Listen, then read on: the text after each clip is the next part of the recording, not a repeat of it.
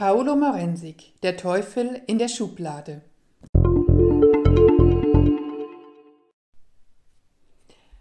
Der Teufel steckt im Detail, in des Pudels Kern oder in der Schublade. So auch im aktuellen Roman des italienischen Autors Paolo Morensik. Das schmale literarische Werk des 77-Jährigen, insgesamt sind bisher nur vier Romane von ihm in deutscher Übersetzung erschienen, begeistert seit seinem Erstling 1993 die Kritiker. Mit Der Teufel in der Schublade präsentiert der Italiener nun Nummer 5 auf Deutsch. Ein kleiner Roman, der in zweifacher Hinsicht lesenswert ist. Zum einen wäre da das Thema, die verschmitzte Variante des Fauststoffes. Hier verzweifelt zwar kein Gelehrter an der Welt, aber doch ein ganzes Dorf an seinem verhinderten literarischen Erfolg.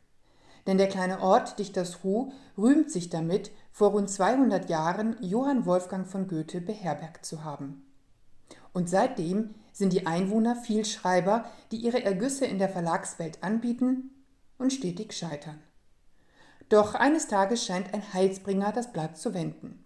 Dr. Fuchs vom gleichnamigen Verlag entdeckt das literaturaffine Dorf und möchte es groß herausbringen.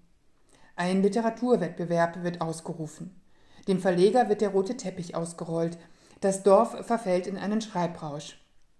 Nur der Vikar ahnt Schlimmes. Der aalglatte, hinkende Dr. Fuchs, der zeitgleich mit einer die Füchse der Umgebung befallenen Tollwutplage im Ort auftaucht, scheint Übles im Schilde zu führen. Mit aller Macht und allem Gottesglauben stemmt sich der Geistliche gegen den gefährlichen Einfluss des vermeintlichen Teufels, der Neid, Missgunst und Chaos nach Dichtersruh bringt. Doch das alles wird nicht einfach so heruntererzählt. Paolo Maurensik bedient sich dem altbewährten Schachtelprinzip der Geschichte in der Geschichte. Ausgangspunkt ist ein Autor, der beim Aufräumen auf ein Manuskript stößt, das ihm einst anonym geschickt wurde. Geschrieben wurde es von einem Verlagsmitarbeiter, der auf einer Konferenz besagten Vikar traf, der ihm wiederum von den unglaublichen Ereignissen in dem kleinen Ort erzählte. Welche Wahrnehmung hier die richtige ist, macht die eigentliche Spannung dieses kurzen Romans aus. Zum anderen ist der Teufel in der Schublade auch eine Abrechnung mit einem immer häufiger auftretenden Literaturphänomen. Ein gewisses Maß an Mittelmäßigkeit, Einfallslosigkeit, Gefälligkeit und Banalität bei Neuveröffentlichungen. Da werden Jungautorinnen und Jungautoren gelobt, bei denen man darüber streiten kann, ob hier wirklich Experimentierfreude und innovatives Schreiben am Werke sind oder einfach nur Bequemlichkeit, mitreißende Geschichten und echte Charaktere zu entwickeln. Der Klage des Vikars, als Juror des Literaturwettbewerbs nur langweilige Familien- und Dorfgeschichten zu lesen, möchte man sich mitunter auch im realen Literaturbetrieb anschließen. Da werden Tagebücher und Fotoalben der Großmutter herausgekramt und Geschichten darum herumgestrickt, die jeder erzählen könnte, der Großeltern hat.